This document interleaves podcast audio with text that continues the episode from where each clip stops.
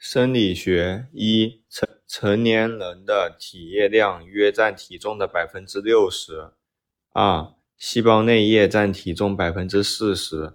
三、细胞外液占体重百分之二十。四、血浆占体重百分之五。五、组织间液占体重百分之十五。六、机体的内环境是细胞外液。七。通过反射而影响生理功能的是精神调节。八、体内某些特殊化学物质通过体液途径而影响生理功能是体液调节。九、神经调节是反射。十、神经调节特点：反应快，作用准确，时间短暂。十一、体液调节是反应慢，作用不够准确。持续时间长。十二，大多数都是负反馈。十三，正反馈有排尿反射、排便反射、分娩过程、血液凝固、胰蛋白酶原激活、排卵前雌二醇引发黄体生成束峰、动作电位快速去极化钠通道开放。十四，单纯扩散有。氧气、二氧化碳、氮气、类固醇激素、乙醇、水。十五、经通道异化扩散，钾离子、钠离子、钙离子。十六、经载体异化扩散，葡萄糖、氨基酸。十七、原发性主动转运，钠钾、钠钾 ATP 酶。十八、继发性主动转运，小肠黏膜上皮吸收葡萄糖、氨基酸。近端肾小管上皮重吸收葡萄糖氨基酸。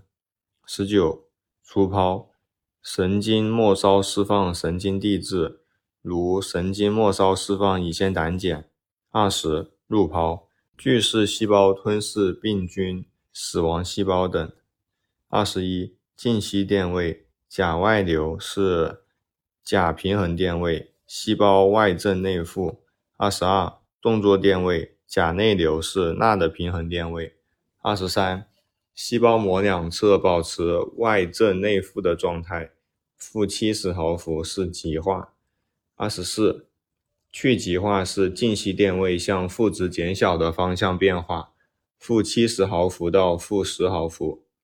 二十五，反极化，膜内电位由零变为正值的过程，零毫伏到正三十毫伏。二十六。负极化，极化反极化后恢复到极化的过程，正三十毫伏到负七十毫伏。二十七，超极化，静息电位向负值增大的方向变化，负七十毫伏到负一百二十毫伏。二十八，阈值，能使细胞产生动作电位的最小刺激强度。二十九，阈值，平衡细胞兴奋性大小的最好指标。三十，绝对不应期。兴奋性为零，阈值无穷大。三十一，相对不应期，兴奋性恢复，阈值刺激强度大于阈强度，阈上刺激。三十二，超长期，兴奋性轻度高于正常，阈值刺激小于阈强度，阈下刺激。三十三，低长期，兴奋性轻度低于正常，阈值刺激强度大于阈强度，阈上刺激。三十四，动作电位特点。全或无现象，不衰减传播，脉冲式发放。三十五，局部电位特点：等级性电位，衰减性传导，电位可融合。三十六，钠离子进入运动神经末梢，神经骨骼肌接头的兴奋传导。三十七，内环境的理化性质和各种液体成分相对稳定是叫稳态。三十八，晶体渗透压维持细胞内外水平衡。三十九，胶体渗透压调节血管内外水平衡。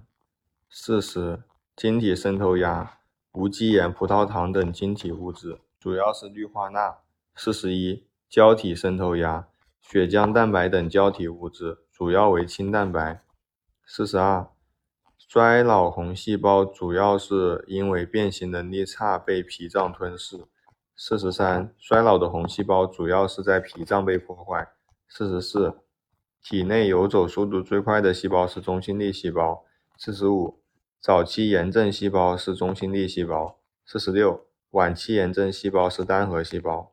四十七，血管损伤后，血管先收缩。四十八，血栓形成的重要机制是血管内皮细胞损伤。